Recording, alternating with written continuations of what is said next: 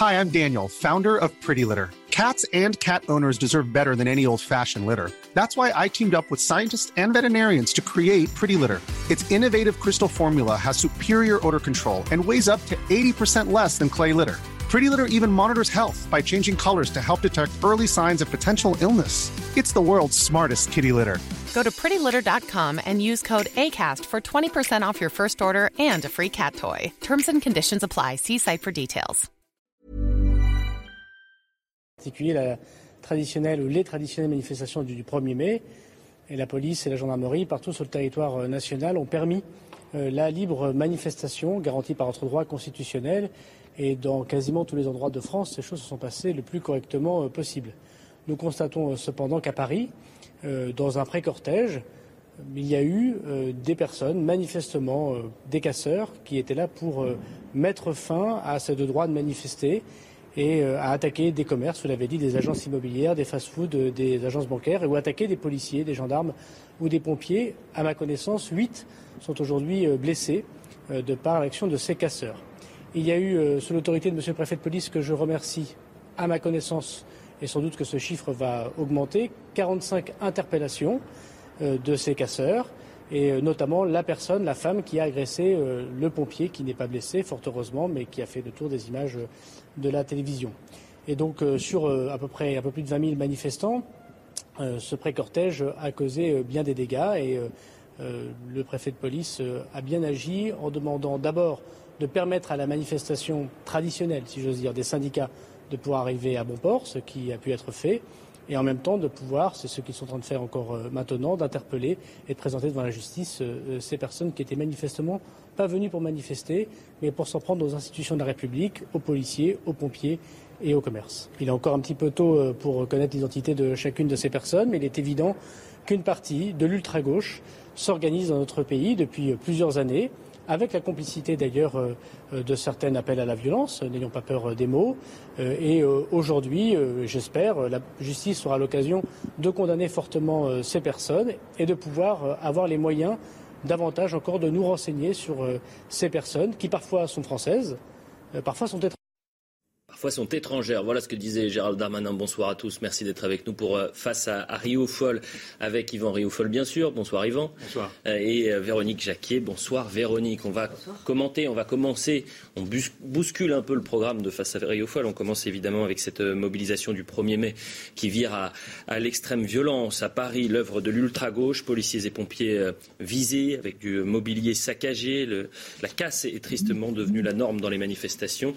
Que doivent faire les forces ça va être notre question. Je vous propose de regarder une première séquence, qui est peut-être la séquence la, plus euh, éloquente de cette journée et inquiétante. Euh, c'est un, pompier qui va pour euh, circonscrire un, incendie et qui est agressé par une femme qui a été interpellée après. Regardez cette séquence.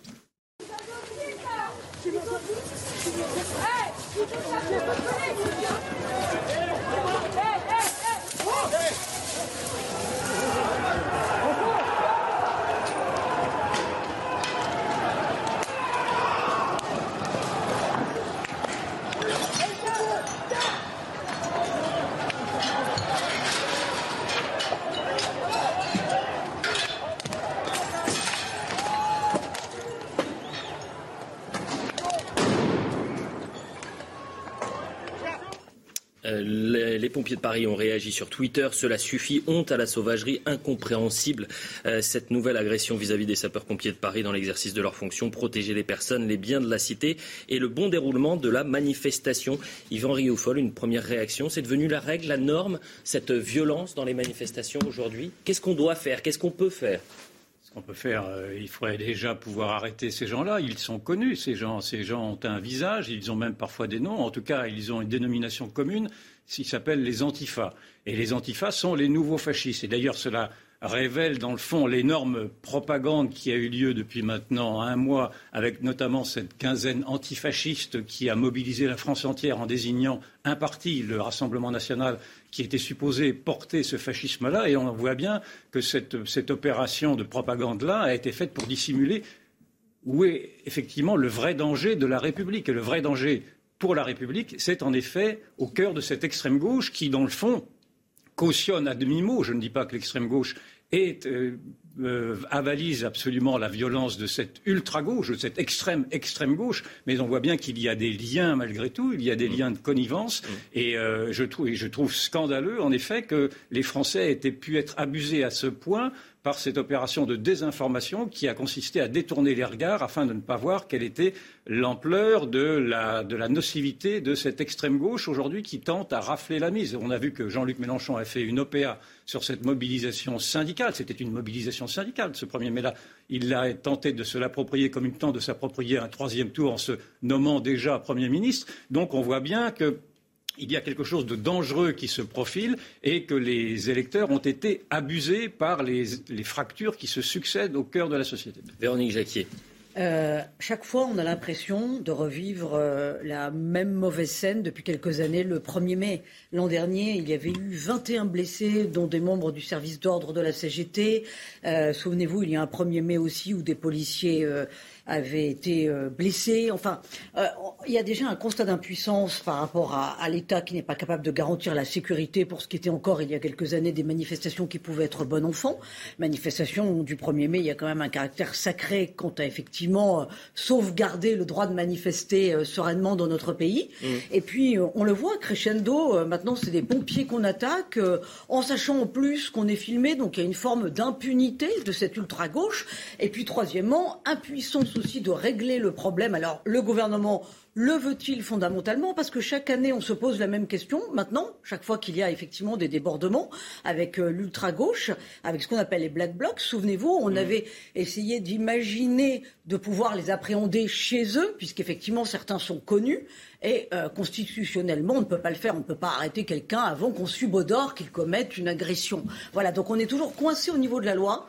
Donc il y a un, l'impuissance de l'État, deux, l'impunité de ces gens-là, trois, le fait effectivement que l'ultra-gauche est une menace alors que on nous a dit oh là là attention à l'extrême droite pendant toute une campagne présidentielle. Donc euh, les problèmes ne sont pas réglés. Et on va effectivement en parler là dans le détail avec Yvan. Une réaction, celle de Jean-Luc Mélenchon. Les violences parasites du 1er mai invisibilisent la marche des syndicats et servent la propagande à nos pires adversaires. Euh, adversaires pardonnez-moi, ras-le-bol. Le préfet de police savait, incapable de garantir le droit de manifester en paix. Gérald Darmanin, qui était la préfecture de, de police de Paris, qui lui a répondu en disant Jean-Luc Mélenchon par ses propos, par sa virulence contre les forces de l'ordre, joue les pompiers pyromanes. Vous partagez ce constat? Oui, bien sûr. Il instrumentalise à son profit une violence qui vient de ses rangs, en tout cas des rangs qui ne sont pas très loin de ceux de ses militants. Je suis désolé de le redire, mais cette violence est une violence qui vient de l'ultra-gauche, qui a des liens avec, l'extrême gauche. Et c'est cette extrême gauche-là que l'on n'a pas voulu voir en désignant euh, comme possible euh, menace pour la démocratie, mais je vais me répéter, mmh. cette extrême droite-là. Et donc, naturellement, il y a eu un aveuglement collectif. Et moi, je, dénie à cette, euh, cette ultra-gauche d'être le représentant des colères françaises. Ce n'est pas vrai. Ce ne sont pas les colères françaises qui se représentent. Mais en revanche, les colères françaises existent. Ça, c'est une, c'est une évidence. Et les colères françaises, on les a vus apparaître d'ailleurs à travers cette campagne électorale. C'est-à-dire que Macron, euh, je, tiens Macron pour responsable d'une fracture colossale de la société française. Alors, pas simplement une fracture telle qu'elle est apparue à travers les résultats, c'est-à-dire une fracture territoriale entre la, France des villes et la France des banlieues, entre les jeunes et les vieux. On a vu que les jeunes étaient plus, votaient plutôt pour, enfin les actifs votaient plutôt pour Marine Le Pen, mmh. les retraités pour Emmanuel Macron. Une fracture également religieuse, une fracture ethnique, etc. Donc déjà cette, cette France fracturée est colossale. Mais en plus de cela, je, je persiste à dire que le, la propension qu'a eu Macron lui-même de désigner toute une partie d'un électorat, celui qui a voté pour Marine Le Pen, d'être d'extrême droite, donc d'être supposé être réceptif à des, discours vichistes, voire nazis, a exclu encore davantage toute cette société qui est une société oubliée, qui, se fait aujourd'hui cracher dessus. Et donc s'il y a une insurrection à venir, elle ne viendra pas de ceux-là des black blocs qui ne représentent dans le fond, qui sont en fait des petits fils, des fils de bourgeois et qui cherchent à faire leur révolution, leur mai 68, elle viendra de cette société qui a été humiliée. C'est pour ça que je mets en garde aujourd'hui contre, contre ceux qui continuent à dire qu'il y aurait une menace d'extrême droite. Je, n'ai rien je, je, veux, bien qu'on critique le Rassemblement national pour son, naturellement, pour ses déficiences mm. d'analyse sur l'économie et tout ça. Ce n'est, ce n'est pas ma famille politique et je, veux bien, je veux bien agrémenter ce discours-là. Mais je trouve que l'on ment aux Français et que ce ce mensonge va nous retomber sur la figure si l'on ne peut pas analyser quelles sont les véritables colères françaises. Les colères françaises ne sont pas celles-ci. Je vous donne les chiffres pour les téléspectateurs qui nous rejoignent à 19h10 et cette euh, mobilisation du 1er mai à Paris qui a basculé dans l'ultra-violence. Huit policiers ont été euh, blessés, 45 interpellations. La femme qu'on a pu voir qui a agressé donc euh, le pompier a également été euh, interpellée. Le ministre de l'Intérieur qui parle de 20 000 manifestants à Paris. Vous avez 20 000 manifestants à Paris. Il y avait 1500 forces de l'ordre qui sécurisaient cette manifestation et 200 à 300 éléments radicaux. Alors il y en avait peut-être un peu plus, mais comment vous expliquez cette balance qui On se dit, mais si 200 à 300 personnes peuvent mettre Paris, euh, saccager Paris comme on a pu le voir aujourd'hui. C'est pas nouveau. Ben, je sais que c'est pas nouveau, mais sauf que donc on, fait quoi C'est pas nouveau. Au moment des gilets jaunes, on a bien vu. évidemment que c'est pas nouveau, mais c'est ça qui est grave. La plupart des manifs des gilets jaunes à la fin étaient complètement noyautés par les black blocs, et notamment à Nantes, il y avait des dégâts considérables. Donc ça, ce n'est pas nouveau. Donc il faut quoi Revoir la loi Qu'est-ce qu'il faut faire Qu'il n'y ait que 20 000 personnes qui manifestent aujourd'hui à Paris, parce que ça, c'est un chiffre extrêmement faible. 210 000 selon la CGT, pas à Paris, mais dans toute la France. Ah, dans toute la France, 210 000, mais 20 000 selon le ministre euh, de l'Intérieur. Mais non, moi, je, pense que justement, aujourd'hui, ça illustre, pardonnez-moi, la chienlit dans laquelle est le pays. C'est-à-dire que le fait majeur de cette élection présidentielle, et on en parle très peu d'ailleurs, parce qu'on dit toujours, oh là là, l'extrême droite, c'est quand même que euh, l'extrême gauche a remplacé la gauche. Mmh. Et que, quelque part, Jean-Luc Mélenchon a une longueur d'avance, parce que dans sa réflexion politique, il a une réflexion politique assez aboutie sur le fait qu'il faut inventer un nouveau peuple politique. Il s'adresse à un peuple. Et ce peuple, il dit on va le créer ensemble, d'où le fait qu'il joue le troisième tour là pour les législatives. C'est-à-dire on fait peuple de gauche, donc il y a une forme d'impunité d'ailleurs pour foutre le bazar, puisque je vous rappelle quand même que Clémentine Autain a dit puisque euh, si nous n'avons pas euh, les résultats que nous escomptons aux législatives, eh bien nous prendrons le pouvoir dans la rue. Vous avez quand même des insoumis qui disent bah, nous, on cautionne hein, de, foutre le bazar et la chienlit. Voilà. Et Jean-Luc Mélenchon veut faire un nouveau peuple politique avec ceux qui ont voté pour lui. Alors certes, il y a eu un vote utile, hein, il faut quand même pas l'oublier, euh, mais euh, il a quand même une certaine euh, force politique dans la mesure où il essaye d'entraîner avec lui et où il a une forme de pouvoir d'adhésion avec le nouveau peuple qu'il se souhaite, mmh. c'est-à-dire l'électorat musulman qui a voté à lui à 69% au premier tour. Euh, bien sûr sa frange radicale, dont pourquoi pas les black box que l'on voit là à l'écran, et puis le vieux peuple de gauche. On a entendu Gérald Darmanin il y a euh, quelques minutes, ce qui est aussi saisissant, c'est quand il y a un décalage entre les images et lorsque le journaliste lui dit mais attendez, est-ce qu'il n'y avait pas un problème aujourd'hui dans la stratégie, la doctrine, c'est-à-dire est-ce que euh, la manifestation était suffisamment contrôlée? Il dit circuler, il n'y a rien à voir, il n'y avait pas de problème aujourd'hui. Est-ce que là aussi il est dans, dans l'irréel, il n'est pas dans le concret. Euh, non, mais euh, euh, Jean-Luc Mélenchon est redoutablement habile, on connaît son talent. Je parle de Gérald Darmanin. Oui, oui d'accord, mais de Gérald Darmanin. mais là, on se heurte toujours aux mêmes, aux mêmes déficiences de l'État. Et moi, je voudrais revenir à ce que, sur ce que vous disiez sur Jean-Luc Mélenchon, parce que l'on ne voit pas, si l'on s'arrête simplement à ce qui s'est passé aujourd'hui, on ne va pas voir le reste. Et, pardon, mais le reste me paraît beaucoup plus important. Et quand Jean-Luc Mélenchon appelle à un front populaire, dans, le fond, il, il, nous, nous, il, nous, balade également, car Bien sûr, il représente toute une, partie d'un peuple, le parti du peuple des, cités, bien entendu, mais il ne faut pas oublier que le peuple qui a été insulté, le peuple des petits blancs, pour aller vite, pour me faire comprendre, c'est-à-dire le peuple qui votait plutôt pour le Rassemblement national, en tout cas pour Marine Le Pen, c'est ce peuple-là qui a été insulté. Et donc je voudrais revenir pardon, sur ce sujet qui me paraît plus essentiel que d'avoir à ergoter pour savoir si oui ou non ils savaient, si les pouvoirs publics savaient ou s'ils ont mal réagi. Bien sûr qu'ils savaient ils ne réagissent pas, ceci est entendu, mais cela se fait maintenant depuis, ça fait cinq ans que ça continue cette histoire-là. Donc il faudrait bien comprendre aujourd'hui quelle est cette euh, OPA qui est lancée par euh, Mélenchon sur notre démocratie, mm. car derrière, Mélenchon, ce ne sont pas simplement les wokistes ou l'ultra-gauche qui cassent, euh, qui, qui cassent dans la rue, c'est également tout un électorat, non pas musulman, tout un électorat islamiste. C'est-à-dire que Mélenchon a fait pacte avec l'islamo-gauchisme. Il faut bien comprendre que quand on désigne le populisme comme le populisme qui vote le Rassemblement national comme étant la menace pour la République, on se, on se cache les yeux, on se met la tête dans le sable pour ne pas voir que la menace contre la République, c'est plutôt Mélenchon avec son alliance avec l'islam politique, avec l'islam radical qui veut voiler les femmes. C'est ceci le vrai sujet. Pardon d'aller ah bah, au-delà de, ce que vous voulez m'imposer comme du tout. Je vous impose rien et on est tellement porté par le débat qu'on en a presque oublié la minute info, Yvan. Ah. La minute info. Dans ce cas. Paris, 45 personnes ont été interpellées en marge de la manifestation du 1er mai.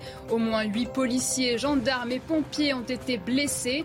Le ministre de l'Intérieur s'est exprimé depuis la préfecture de police. Gérald Darmanin a assuré qu'il n'y avait pas de défaillance au sein des forces de l'ordre.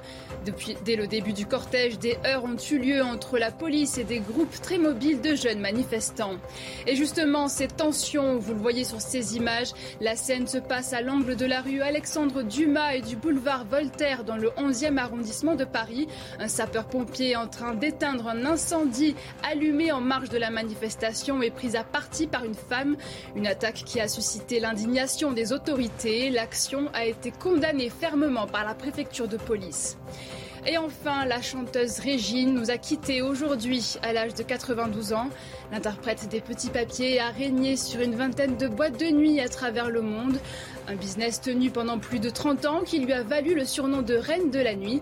Connue pour sa gouaille, la femme d'affaires a aussi joué dans une dizaine de films comme Robert et Robert de Claude Lelouch la suite de Face à Rioufol. On était en train de parler de ces euh, violences en marge de la mobilisation euh, syndicale du, 1er mai. Je rappelle les chiffres, près de 20 000 manifestants selon le ministère de l'Intérieur à Paris. Huit policiers ont été blessés, 45 interpellations à cette heure. Une femme également a été interpellée qui a agressé, on a vu la séquence, un, pompier qui était en train de circonscrire un, un incendie. Autre séquence. Et là aussi c'est intéressant puisqu'il y avait, je le disais, 1500 forces de l'ordre qui étaient mobilisées euh, dans la capitale, mais sauf que les policiers, ils ont parfois la, peur au ventre lorsqu'ils y vont, parce qu'ils ne peuvent pas interpeller. Il y a les Black Blocs, ou en tous les cas ces groupes qui se forment, mais à côté, vous avez aussi les manifestants. Et comme tout le monde filme, vous récupérez 20 secondes, et ensuite on parle de violence policière. Vous allez voir cette séquence où justement les policiers tentent d'interpeller euh, des euh, éléments radicaux, et ça se passe dans la grande difficulté.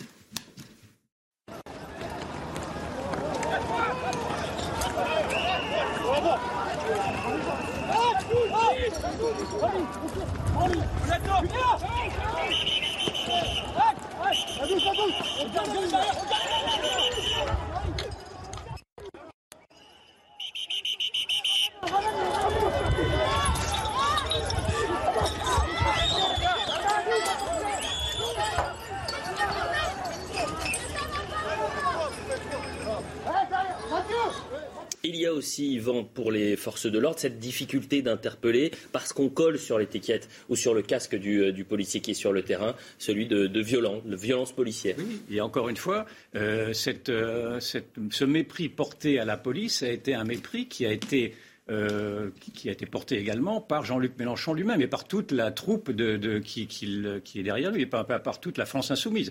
On déteste la police, ce sont des mots que l'on entend. Je vais dans ces manifestations-là. On déteste la police, ce sont des mots qui sont repris rituellement depuis maintenant des années. C'est pour ça qu'il n'y a rien de nouveau, hélas, euh, dans ce que l'on voit là. Sinon, effectivement, une sorte de connivence des pouvoirs publics eux-mêmes, parce que, encore une fois, mais je l'ai déjà dit en, introduction, mm. les pouvoirs publics savent, ils savent très bien quand il, quand, il s'agit d'interdire tel ou tel mouvement euh, séditieux ou factieux, ils savent le faire. ils ont interdit des mouvements euh, islamistes, ils ont interdit Génération Identitaire, qui l'était beaucoup moins, naturellement. Et enfin, bon, on pouvait discuter de tout cela, mais ils ne peuvent pas, ils ne veulent pas interdire. Alors, je sais bien que c'est peut-être plus compliqué parce que c'est plus dilué, mais enfin, toutes ces, ces, black blocs, sont, encore une fois, sont constitués de gens qui sont connus, qui sont mm. connus de la police, etc. Donc, il devrait être facile, normalement, pour une République qui entend se défendre, de pouvoir se défendre. Le deuxième remarque, deuxième remarque, c'est qu'on voit bien que les syndicats sont absolument débordés. Le, service d'ordre de la CGT, qui était prétendument le plus musclé qui, était, qui, pouvait être euh, il y, a, il y, a, des années, aujourd'hui est un service d'ordre qui a rendu les armes. Et mm. donc là aussi, je pense qu'il faut que les syndicats s'interrogent sur, euh, sur la, perméabilité de leur mouvement à, par, par, ces, par ces extrêmes gauches qui leur ressemblent d'un certain point de vue. Et, d'ailleurs, et, qui leur ressemblent dans leur cible, parce que cette extrême gauche-là va, va, casser des banques, etc. C'est-à-dire qu'elle elle, elle souligne, si vous voulez, le discours de rupture de cette extrême gauche. Casser des banques et aussi piller des, des magasins. Regardez ce qui s'est passé toujours dans les rues de Paris. Un McDonald's qui a été saccagé par ces ultra-violents radicaux de gauche.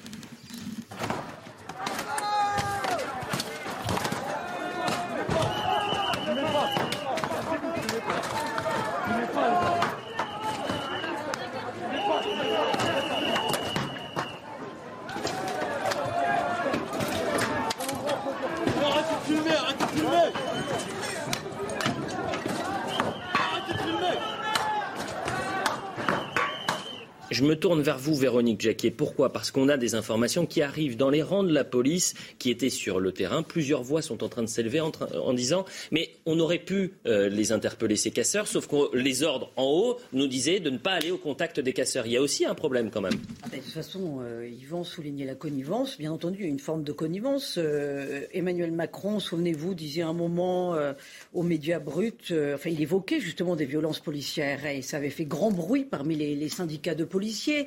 Euh, il n'y a pas de connivence entre les casseurs et le gouvernement. Non, non, mais j'ai pas bien compris. D'accord, mais enfin, euh, je, crois que effectivement, ça fait des années maintenant qu'à chaque 1er mai, on a ce type d'image, on a ce type de casseurs. Hmm. On nous dit systématiquement qu'on ne peut pas les interpeller parce qu'en plus, même quand on filme, euh, vous avez vu qu'ils sont euh, masqués euh, avec des, foulards. Enfin, ils sont méconnaissables. Et ils font en sorte d'être méconnaissables pour ne pas être appréhendés. Donc peut-être faudrait-il qu'effectivement les services d'ordre des différents syndicats disent nous, on ne veut plus jamais ça. Et on s'arrange avec la préfecture de, Paris ou le ministère de l'Intérieur pour faire ce qu'il faut pour effectivement faire en sorte que ces gens-là ne rentrent pas dans, les cortèges. Puisque le problème est là, c'est qu'il faudrait les arrêter en amont. Mais il, bah, donc il faut changer la loi. Parce que vous l'avez dit dès le début, c'est pas oui, possible. Ou en tout cas, en principe, il faudrait faire en sorte que dans la loi, on puisse les appréhender ou, ou, ou, leur enlever le pouvoir de nuire. Hmm. On a vu qu'on était capable de le faire. Yvon l'a souligné avec Génération Identitaire ou avec d'autres. Et puis surtout, la, police est capable d'affronter des manifestants quand elle reçoit l'ordre de le faire. Moi, j'ai été avec les premiers gilets jaunes de, la première période, si je puis dire, mm. et dès les premiers jours, dès le premier samedi, il y avait eu des chocs très violents avec euh, les, forces de l'ordre qui recevaient ordre de la préfecture de ne pas laisser passer des manifestants qui étaient bons enfants à l'époque. J'étais avec eux. Mm. Et donc, on voit, bien que quand il y a une volonté policière, une volonté de la préfecture de police, euh, les, eh bien, les manifestants ne passent pas. Et non seulement ne passent pas, mais le, choc est rude entre les manifestants et les forces de l'ordre. Or, ici, on voit bien qu'il y a des, ordres qui sont donnés d'éviter les affrontements pour des, raisons que je ne m'explique pas, que je n'explique pas, sinon pour effectivement montrer le désordre que crée, créent ces genres de manifestations. Mais ce n'est pas la peine de faire des démonstrations de ce, type-là. Ces répétitions générales, on les a maintenant chaque 1er mai, vous l'avez dit, et eh bien, on bien davantage encore. Je vous propose d'avancer. votre euh, face à Réoufol aujourd'hui est un peu bousculé par cette actualité-là. Vous vouliez parler de la, victoire d'Emmanuel Macron, de la situation française, la réconciliation française est-elle possible? Réaction, euh, Réélection d'Emmanuel Macron euh, fait de lui à nouveau le président de tous les Français, mais dans un contexte particulier, puisque jamais le vote contestataire n'a été aussi important, Yvan Réaufol oui, bah, cela revient un petit peu à ce que l'on a pu décrire aujourd'hui. En effet, le président de la République, incontestablement, est devenu le président de tous les Français. Mais disant cela, c'est une formule un peu, un peu vague et un peu bateau qui ne trompe personne. Parce que d'ailleurs, on a bien vu que ce président prétendument de tous les Français s'implique lui-même très personnellement, si je lis bien les, les comptes C'est un seul en scène. S'implique très personnellement dans la désignation de tous les candidats qui vont porter ses couleurs pour les législatives. Donc, un candidat, euh, un président qui, qui présiderait la destinée de tous les Français s'implique en tout cas comme un petit militant de base pour essayer de faire gagner son camp, si je puis dire. Imagine-t-on, euh, pour reprendre une formule, imagine-t-on le général de Gaulle s'intéresser à, qui représenterait ses, aurait représenté ses couleurs pour les législatives. Donc on voit bien que c'est un leurre, que c'est un président qui reste un président militant. Et d'ailleurs, je pense qu'il en a fait lui-même l'analyse, parce qu'il faut lui reconnaître que même s'il a gagné haut la main, il n'y a aucun, problème là-dessus, il a, il a évité tout de même euh, les, forfanteries. Il a plutôt fait profil bas, si je puis dire. Et d'ailleurs, il a même annoncé que les années à venir seraient des années difficiles. Ce ne sont pas les années à venir qui vont être des années difficiles. Ce sont les semaines à venir qui vont être des semaines difficiles, parce que pour la raison que je vous ai dite, qu'il a, il a lui-même alimenté cette, euh, ces fractures françaises. Alors naturellement, ces fractures françaises ne, viennent pas de lui, elles viennent de beaucoup plus loin.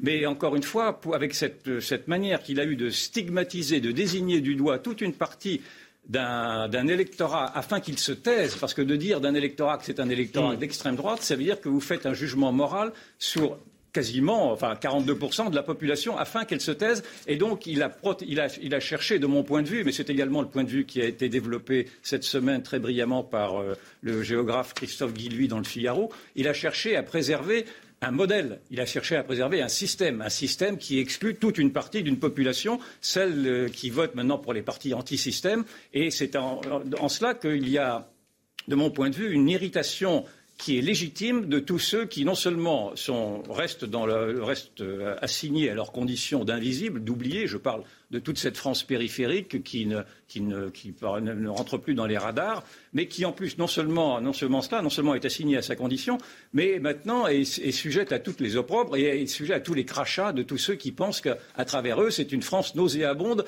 euh, qui s'exprime, alors que c'est une France qui veut simplement euh, dans le fond, réactiver ce que serait une démocratie, c'est-à-dire une démocratie qui donnerait sa présence ça qui donnerait sa présence à la, voix du peuple euh, en, réconciliant la, démocratie avec ce qui est son fondament, ses fondamentaux, c'est-à-dire le peuple, la, gestion d'un pays par le peuple, pour le peuple et par le peuple. C'est ce qu'on a d'ailleurs pu entendre pendant les Gilets jaunes. Euh, la mais, absolument, c'est pour ça que j'ai soutenu le, premier mouvement des Gilets jaunes, car c'est un mouvement profondément démocratique qui révèle quelle est la fracture existentielle de ce peuple oublié. Moi, je suis du mmh. côté de ce peuple oublié-là, et je fais, je fais procès à Emmanuel Macron de, de vouloir euh, euh, de vouloir plutôt pactiser avec cette extrême gauche que l'on voit. D'ailleurs, il, a, eu plutôt des propos aimables avec Mélenchon durant la campagne, parce que Mélenchon avait appelé à, faire battre son adversaire, et de ne pas voir que derrière cette guerre qu'il mène aux populistes, il, fait une, il, est lui-même très connivant avec le communautarisme qui vient. Et je, il y a en fait des liens, si on veut aller plus loin encore, je vois des liens entre le mélenchonisme et le macronisme. D'ailleurs, Mélenchon se voit président, voit, se voit Premier ministre de, du, président de la République. Il y a des liens entre ce mélenchonisme et le macronisme dans la mesure où tous deux flattent un communautarisme aujourd'hui. Moi, je ne veux pas de cette société-là et j'ai l'impression que je ne suis pas tout seul. Cher Yvan, je ne sais pas si le gilet jaune vous va bien, mais en tout cas, le costume vous va euh, à ravir euh, aujourd'hui. Véronique Jacquier, est-ce que la réconciliation entre les Français, cette France fracturée, est-ce qu'elle est possible? Alors, elle ne me paraît pas possible pour l'heure. D'abord, pour rebondir sur euh, ce que dit Yvan, parce que effectivement, je le répète, l'un des faits majeurs de cette présidentielle me paraît être quand même le remplacement de la gauche par l'extrême gauche, et qu'il y avait donc dans certains territoires, dans, certains, dans certaines banlieues, une gauche qui, prenait en, enfin, il y avait une, forme de paternalisme de gauche euh, pour prendre en charge les problèmes euh, que suscitait le communautarisme. Maintenant, on voit que ce communautarisme, est exacerbé justement avec le vote pour Jean-Luc Mélenchon. Et il y a effectivement un acquiescement, par défaut ou non, euh, du, macronisme sur ces questions-là. Pour preuve, ce qui se passe aujourd'hui à Grenoble avec Éric Piolle. Alors, certes, il n'est pas insoumis, mais il est vert. Mais enfin, on voit que là, tout le monde est capable de s'entendre. Hein. c'est la même tombouille euh, quand il le qui relance pour, les téléspectateurs, qui relance le Burkini euh, dans voilà, pour les législatives. Et on voit un maire vert qui dit, eh bien oui, la laïcité est un cheval de Troie. Le Burkini, bientôt, c'est normal. Euh, il dit, on se sert de la laïcité comme d'un cheval de Troie comme cheval de Troie. D'accord, donc il, inverse les choses. Oui, complètement. Et ce qui, nous paraissait jusqu'à présent tout à fait normal comme interdiction va devenir peut-être dans quelques mois euh, tout à fait normal dans, l'autre sens. Donc on marche sur la tête quand même. Mm. Et le problème qui me paraît très franco-français, c'est qu'on a dans notre, euh, dans notre pays euh, des questions liées au voile qu'on n'arrive pas à résoudre depuis 40 ans. C'est quand même très franco-français, comme ce qu'on voit là pour le 1er mai. C'est-à-dire qu'on a ces images qui nous sautent au visage. On en parle pendant des jours et on ne règle toujours pas les, questions. Ensuite, pourquoi la France me paraît euh, difficilement réconciliable? Parce qu'il y a quand même bien des Français, de gauche comme de droite, qui s'accordent sur le fait que la politique euh, et la démocratie donc tourne à vide.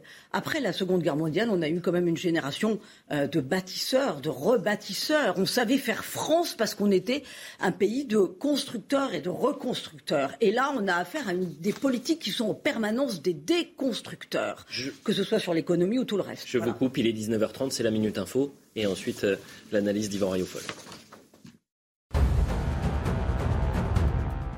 Paris, 45 personnes ont été interpellées en marge de la manifestation du 1er mai. Au moins 8 policiers, gendarmes et pompiers ont été blessés.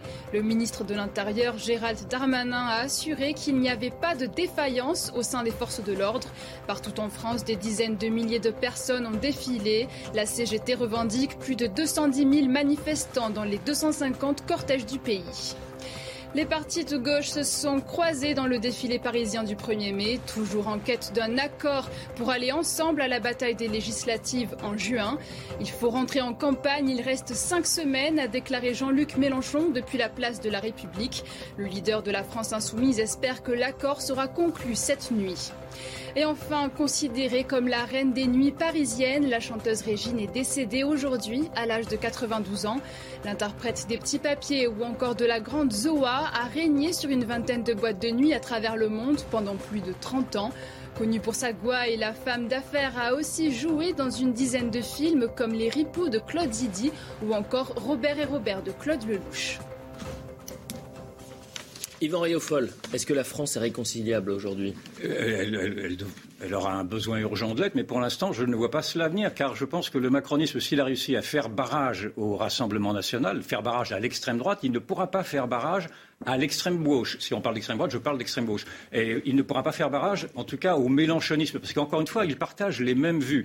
Euh, souvenez-vous, euh, mercredi, euh, le président de la République était à Cergy et il a annoncé qu'il serait dans tous les quartiers populaires tout au long de son mandat. C'est-à-dire qu'il a fait le choix de s'adresser à la France populaire, qui est la France des cités, qui est la France des cités d'immigration, si je puis dire. Et donc, il laisse tomber toute une autre partie de la France. Vous vous rappelez qu'il avait félicité cette femme en cette féministe euh, qui portait un foulard islamique en disant que c'était formidable de, quand on était féministe d'être en même temps porter un foulard islamique. Et il y a également une déclaration que j'avais notée de Gérald Darmanin devant la grande mosquée de Paris, qui est tout à fait ahurissant, qu'il a fait ça il y a 15 jours, juste avant le premier tour, pour précisément amadouer l'électorat musulman. À 85%, les musulmans ont voté pour Emmanuel Macron. Il a dit, il a, dit, il a fait l'éloge de l'islam éclairé qui devrait inspirer les Français. Il a donné en exemple également un général d'Empire qui euh, s'était converti à l'islam. Euh, et il a donné ceci en exemple à suivre d'une sorte de, soumission, dans le fond, à, ce communautarisme islamique qui vient. Et donc je dis que Emmanuel Macron euh, non seulement euh, se trompe d'adversaire quand il désigne toute une partie de la France qui est à ses yeux trop française, mais qu'il joue un jeu dangereux en se soumettant aux exigences d'un islam politique qui demande toujours plus, en effet, de, concessions de la part de cette République. Voilà pour la première partie de Face à Riou Folle. Après la publicité, vous n'avez pas un, mais deux invités. Alain Houpert, sénateur euh, euh, de la Côte d'Or depuis 2008 et qui a écrit euh, Lettre à mes pères. Et Marc Menant, journaliste évidemment à CNews pour son dernier ouvrage sur les vaccins, l'inquiétante histoire des vaccins. Restez avec nous, on revient dans un instant. La deuxième partie de Face à Rioufol, toujours avec Yvan Rioufol bien sûr et Véronique Jacquier, nous ont rejoint sur le plateau Alain Houpert. Merci d'être avec nous. Bonsoir, vous êtes euh, sénateur, vous avez écrit Lettre à mes pères, on va en parler dans quelques secondes. Et puis Marc Menant est euh, également là, l'inquiétante histoire des vaccins. Marc Menant, Yvan, c'est à vous. Je suis très content de pouvoir réunir sur ce plateau, c'est un peu le fait du hasard, mais deux esprits libres et deux esprits qui ont le sens de l'honneur et qui ne baissent pas la garde. Donc, euh, c'est ce qui vous rapproche, messieurs, soyez les bienvenus. Euh, j'ai lu le début de. Enfin, j'ai feuilleté le livre parce que je l'ai lu un peu tardivement. Et c'est formidable. C'est très bien. C'est un ah très bon livre, c'est très bien écrit et c'est fait avec beaucoup de délicatesse. Et vous faites l'ode à votre région. Vous êtes sénateur de Bourgogne, euh, de la Côte d'Or. Et vous, mais, on, va, on va aller au-delà du, du, livre parce que ce qui m'intéresse, parce que je vous connais depuis maintenant longtemps, je vous suis et je vois vos prises de position qui sont très courageuses dans un monde politique très aseptisé. Vous allez au front. Vous êtes euh, un sénateur républicain. Et j'aurais tout de même voulu savoir si, dans le fond, dans ce monde un peu euh, avilissant, est-ce que vous vous sentez à l'aise comme homme politique? Je, me sens libre, donc je me sens à l'aise. Le jour où je, serai contraint, euh, attaché comme un cheval à son poteau, je ne me sentirai pas à l'aise. Euh, mais le monde m'inquiète parce qu'il manque, il manque de lumière et d'amour.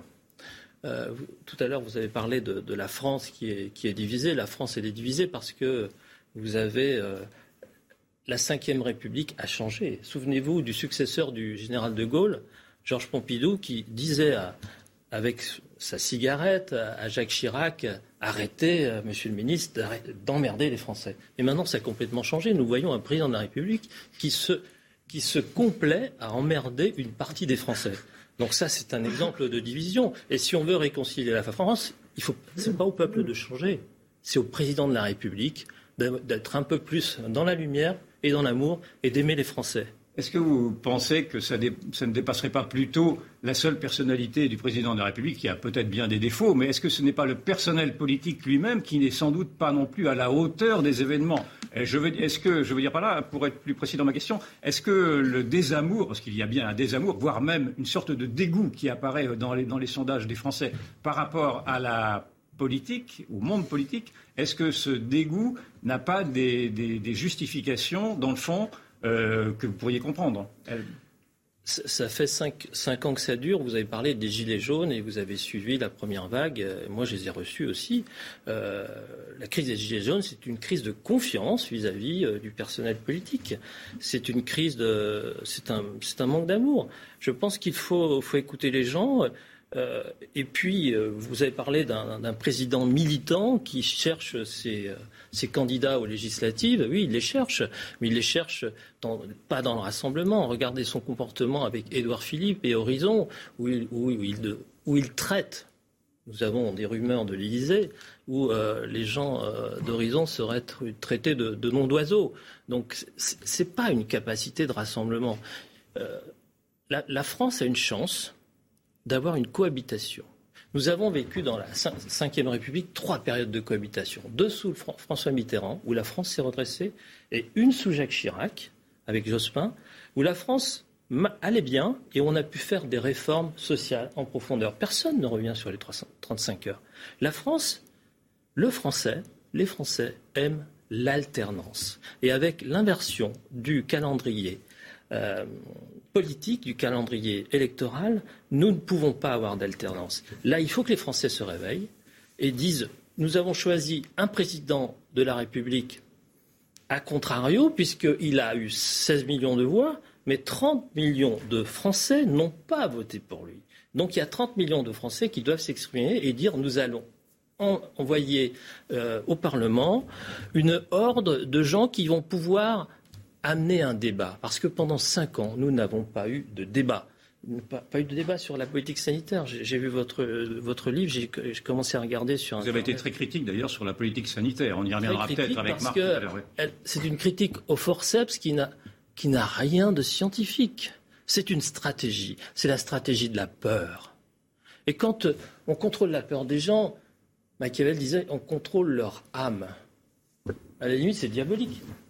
Euh, je, ne suis pas contre les vaccins, contre tous les vaccins contre vous. On en reparlera tout à l'heure. Mais est-ce que je voudrais approfondir, je, voudrais approfondir cette crise. Vaccin, il pas terrible. Je voudrais approfondir avec vous cette crise de la politique pour l'instant, parce qu'il y a une crise de confiance, euh, c'est une banalité que de le dire, qui, sépare aujourd'hui le monde politique auquel vous appartenez euh, de, l'autre partie de la société. Et cette crise de la représentativité, elle, semble être due également à une indifférence portée par le personnel politique, et je vous y englobe, bien que je, sais que vous êtes beaucoup plus proche du terrain que cela, euh, une indifférence des, personnels politiques à la vie des gens. Est-ce que vous comprenez cette critique et est-ce que effectivement elle vous semble justifiée? Cette crise de la représentativité induit une crise de la représentation. Et on l'a vu en 2017 où on a eu une horde de, députés macronistes, des amateurs, il fallait être fier des, amateurs, qui, qui ont fait absolument n'importe quoi et qui écoutaient la voix du maître. Donc il faut, euh, il faut changer. Aujourd'hui, on l'a vu aujourd'hui qu'il euh, y avait des problèmes ce 1er mai. Et aujourd'hui, ce 1er mai, nous sommes le c'est le 29e anniversaire de la mort de Pierre Bérégovoy. Et j'en parle dans mon livre puisque je lui ai écrit une lettre justement sur sur le parlementarisme, sur euh, la démocratie et comment, comment changer la démocratie. Est-ce qu'il faut changer les institutions? Je dirais non. Il faut changer la France en profondeur parce que la France, derrière Emmanuel Macron, qu'est-ce qu'il y a? Il y a une horde de technocrates qui sont là vraiment pour emmerder les Français, qui compliquent les choses. Essayez d'avoir un, passeport, Marc. Six mois. Essayez d'avoir un duplicata de carte grise. Alors ça, c'est impossible. Euh, donc, nous, ne sommes pas gouvernés, nous sommes administrés depuis cinq ans. Est-ce que vous diriez, cela dit, qu'il y a une crise du parlementarisme C'est-à-dire, qu'est-ce qu'un bon parlementaire? Parce qu'on a dit avec la Macronie qu'on avait vu arriver 300 euh, nouveaux parlementaires qui ne savaient pas forcément ce que c'était que la politique. Est-ce que pour vous, la politique est un métier et qu'elle a perdu ses lettres de noblesse parce qu'on n'en faisait plus véritablement un métier? En, élisant euh, Emmanuel Macron, je crois que les Français déjà l'ont élu, par, défaut en 2017. Ils ont, choisi... Euh, le renouveau, de retourner la table. Et ensuite, on a envoyé, on a été dans le jeunisme, on a envoyé beaucoup de Français euh, jeunes euh, à l'Assemblée nationale, mais euh, quelquefois, quand on est blanchi sous le harnais, on a un peu plus de sagesse et il n'y a pas de débat. Ce gouvernement a tordu le bras au Parlement. L'Assemblée nationale était une chambre d'enregistrement, le Sénat était le lieu d'opposition, et à chaque fois que le Sénat proposait, la majorité proposait une proposition de loi intelligente, elle était systématiquement refusée et reprise à l'Assemblée nationale avec un nom qui change. Donc, c'est euh, le syndrome du coucou, c'est affligeant, c'est affligeant la démocratie, c'est un débat. Moi, je suis un élu qui vient de la campagne. Je suis un provincial, je suis un élu de Gouttière. Un élu de Gouttière qui va voir les gens, qui discute avec les gens, qui va dans les caves. Nous y sommes allés ensemble. Euh, ça va au-delà du café du commerce, mais on ramène de bonnes informations. Et un parlementaire, c'est une courroie de transmission entre le terrain et le haut. Parce qu'actuellement, le pouvoir, il est vertical il faut qu'il soit aussi transversal. Il y a des règles sur ce plateau. Je me permets de vous couper. Je vous présente mes excuses. La Minute Info. Merci.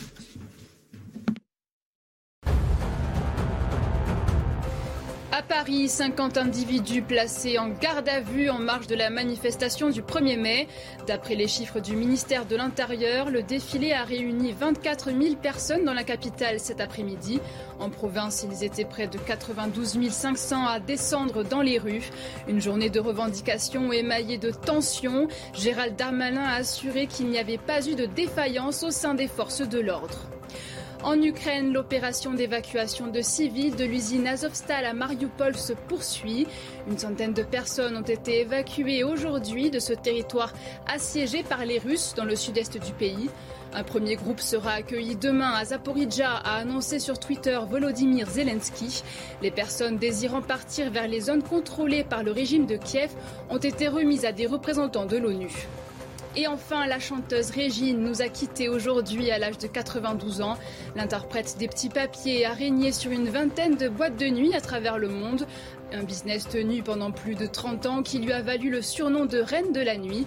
Connue pour sa gouaille, la femme d'affaires a aussi joué dans une dizaine de films comme Robert et Robert de Claude Lelouch.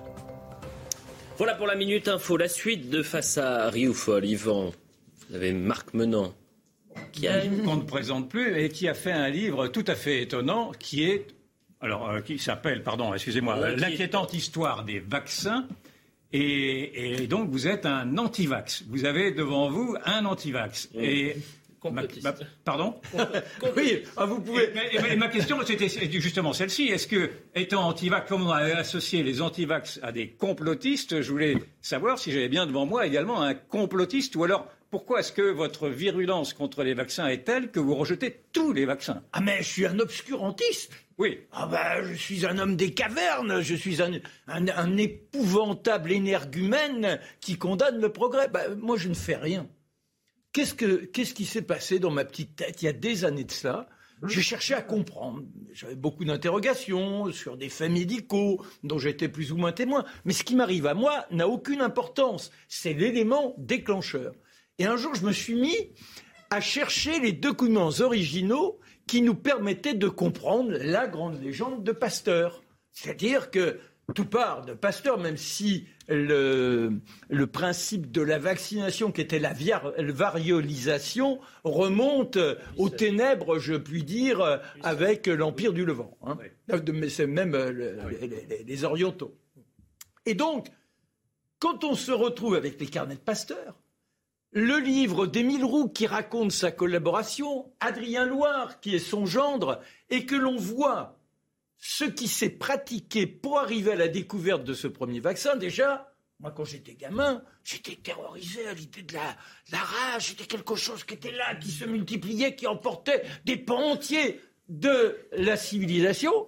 Eh bien, que nenni, on s'aperçoit qu'il n'y avait que quelques cas et que dans 99%, la guérison était naturelle. Et là, on lit Roux, le collaborateur de Pasteur, le médecin, car Pasteur ne pouvait pas traiter puisqu'il était chimiste. Alors il avait engagé Émile Roux, un personnage extravagant, de prospérité dans, dans la réflexion. Et que dit Roux Il dit ben voilà, Pasteur s'est intéressé à la rage, parce que c'était la maladie du diable. Oh, vous imaginez, la bave de partout. Et à partir de là, réussir à trouver un vaccin contre la rage, ça permettait de conquérir les esprits et de montrer que le principe vaccinal était essentiel à la santé humaine. Or, malheureusement, et là c'est dans le livre, je ne vais pas euh, trop accaparer la parole, mais il faut savoir que ce vaccin que nous nous présente comme étant la panacée avec l'histoire du petit Mester, eh bien en réalité, il y a eu plusieurs drames et on s'est aperçu que pour justifier ces drames, Pasteur et son équipe avaient été coupables d'une imposture, de dire que, en particulier le petit rouillé, n'était pas mort de la rage, alors qu'en réalité, il était bien mort de la rage. Mais comme disait le professeur Brouardel, qui avait fait l'autopsie, si nous ne mentons pas devant l'ensemble des confrères, eh bien, c'est 50 ans, 50 ans de progrès scientifique qui s'effondrent. Pasteur n'est pas euh, non plus, excusez-moi, mais évitons de dire sur le plateau que Pasteur est un escroc quasiment. Je ne, dis pas que c'est un escroc. D'abord, si vous avez bien lu mon livre, je rends hommage à nombre de recherches de Pasteur, et en l'occurrence, le... non mais on peut oui, pardon. Non, mais vous, allez beaucoup plus loin, parce que donc, vous, rejetez effectivement l'intérêt qu'a pu apporter Pasteur à la vaccination, mais dans le fond, si je vous entends bien, vous rejetez l'obligation vaccinale qui est portée sur 11, vaccins, je crois. Mais non, mais c'est terrifiant. Et, donc, vous êtes quoi? Vous, vous, êtes en train de nous dire qu'il faut désobéir à ces. Parce qu'il y a une sorte de consensus scientifique, de consensus médical. Ça veut dire quoi un consensus? En l'occurrence, en l'occurrence, si l'on se fie à un prix Nobel de 1958, un Américain, que dit-il? Il dit déjà, on n'a jamais fait de travaux pour savoir quelles sont les conséquences d'une vaccination sur un être. Quels sont les effets de l'inoculation d'un vaccin, quel qu'il soit? Après, j'ai pris les plus grands vaccins et je les prends de façon historique comment on les découvre, quels sont les éléments qui pourraient montrer qu'ils sont efficaces ou qu'ils ne sont pas, les problèmes que cela pose, etc., etc. En l'occurrence, si on arrive à cette décision de 2017 d'inoculer 11 vaccins à des nourrissons dès l'âge de deux mois, qu'est-ce qui se passe? Eh bien, il faut savoir, physiologiquement, j'invente rien, moi je ne prends que des documents, je suis un observateur. Et comme j'ai été formé aux mathématiques, j'agence l'ensemble pour voir s'il a une cohérence ou non. Et que peut-on dire d'un système immunitaire d'un nourrisson? Rien. Car le système immunitaire, on estime qu'il atteint un début de stabilité, donc d'efficacité, à partir de l'âge de trois mois. Or là, on vaccine à deux mois que l'on soit prématuré, pas prématuré, que l'on pèse 4 kilos, que l'on pèse 2 kilos et demi, il n'y a pas la moindre, euh, je dirais, individualisation de cette vaccination. C'est le contraire même Écoutez, de, la logique médicale. Peut-être que euh, le sénateur Alain Houpert va reprendre son, costume de, docteur. le sénateur est, médecin. Voilà, il est médecin. Voilà, reprendre une forme de logique aussi médicale dans, dans ce qui est, parce qu'on a la, une analyse de Marc Menant, mais la logique médicale maintenant. Le vaccin contre la rage, euh, inventé par Pasteur, n'est pas un vaccin obligatoire. Ah non, mais j'ai jamais, dit ça. Le... On a éradiqué quand même la variole, euh, on a éradiqué euh, pratiquement le tétanos. Non, mais c'est pas vrai. On a. Si. On Laissez-le terminer. Oui, oui, oui, non, mais. Mais euh, pour en revenir à ceux qui nous, celui qui nous intéresse, celui euh, que vous combattez puisque vous n'êtes pas. Ah non, moi je combat, je combats l'ensemble. Il y, a, il, y a, il y a un doute, et ce, ce que j'apprécie chez vous. Il y a un doute sur lequel, pardon, vous dites? Il y, a, il, y a, il y a des doutes, et ce que j'apprécie chez, chez monsieur, c'est le doute, et en particulier sur, sur, le, sur le dernier vaccin en date. Alors parlons-en, parce que le, le, on voit qu'il n'est pas. Le temps s'écoule. Qu'est-ce qu'il faut, penser de ce vaccin contre le Covid? On voit qu'il n'est pas efficace. Qu'en pensez-vous? J'imagine, je crois comprendre ce que vous en pensez, mais après votre, démonstration, mais vous me direz ensuite. Bah, c'est-à-dire que là, en l'occurrence, on a peu de recul. Comme j'aime me placer en tant qu'historien, ah, il y a quelques mois seulement, donc je ne peux me fier qu'à la collecte de données immédiates. Que donne cette collecte? N'oubliez pas ce que l'on nous avait dit. On attend le vaccin, on attend le vaccin. Grâce à cela, on, sera, on sortira du fléau. Les personnes fragiles, voilà. Mais non, mais non, non, non, on nous a, on nous a dit, on nous a dit, pardon mon cher Elliot, on nous a dit, c'est certain, on nous a matraqué, on nous a matraqué que grâce au vaccin, l'épidémie s'arrêterait, il n'y aurait plus de contagion et les gens qui seraient vaccinés ne développeraient pas le moindre symptôme. Eh bien, force est de constater que l'épidémie a continué malgré tous les gestes barrières que l'on nous imposait, malgré toutes les mesures extrêmement coercitives. Et en plus de ça, la contagion n'a donc pas cessé, elle s'est multipliée. Et après, on en est à la troisième dose et on, prend même la quatrième dose. Je ne vais pas me faire l'avocat de la politique sanitaire, Marc Menant, mais euh, excusez-moi, Alain Houpert, euh, euh, est-ce qu'on peut s'accorder au moins sur cette partie-là? Le vaccin contre le Covid protège des formes graves pour les personnes fragiles. Est-ce que ça, ça peut être. il y a unanimité ou quasi-unanimité là-dessus? C'est une hypothèse. Il n'y a pas unanimité. Je regrette. Euh, c'est un élément du traitement. Mhm. Un vaccin n'est pas un traitement. Un vaccin, c'est la prévention. D'accord. Et comme on nous l'a présenté comme le remède miracle, déjà, mhm. c'est pas un remède, ce n'est pas le remède miracle. C'est pour ça qu'on peut parler de la politique sanitaire qui a où il y a eu des grandes failles, peut-être. Vacciner les personnes fragiles, oui, c'est raisonnable. C'est raisonnable. Sauf que nous n'avons pas les résultats. Voilà, nous n'avons pas les résultats. Et si vous prenez Laurent Tubiana, qui est quand même un monsieur tout à fait respectable, qui est un chercheur qui officiel. viendra ici la semaine prochaine. Ah bah alors très bien, il développera et vous l'écouterez. Et vous avez là un scientifique. Ce qui est extraordinaire, c'est quand on parle d'unanimité, c'est une majorité en matière médicale, en matière de recherche, quelle qu'elle soit. Ce n'est pas la majorité qui l'emporte. Ce sont toujours les marginaux. D'ailleurs, Pasteur, à sa façon, était un marginal à l'époque. Et ce sont eux qui imposent une théorie. N'oubliez pas l'amiante. J'étais jeune journaliste. On nous disait l'amiante ne présente aucun danger. Arrêtons de faire peur aux gens. Aujourd'hui, qui pourrait se dresser contre le constat d'une amiante qui est préjudiciable à notre santé? Malheureusement, parce que c'est toujours assez intéressant, qu'importe les avis ou en tous les cas les, idéologies concernant. Non, non, non, c'est de la démonstration, mais je peux me tromper. Non, mais attendez, évidemment. Attendons le, rapport de l'Office parlementaire d'études des choix scientifiques et techniques Bien sûr. est en train de travailler justement sur les effets secondaires. Ça sera très On l'attendra avec impatience. Du Sénat, avec impatience. Du Sénat et de l'Assemblée. Marc Menant, j'ai dû défendre par M. la politique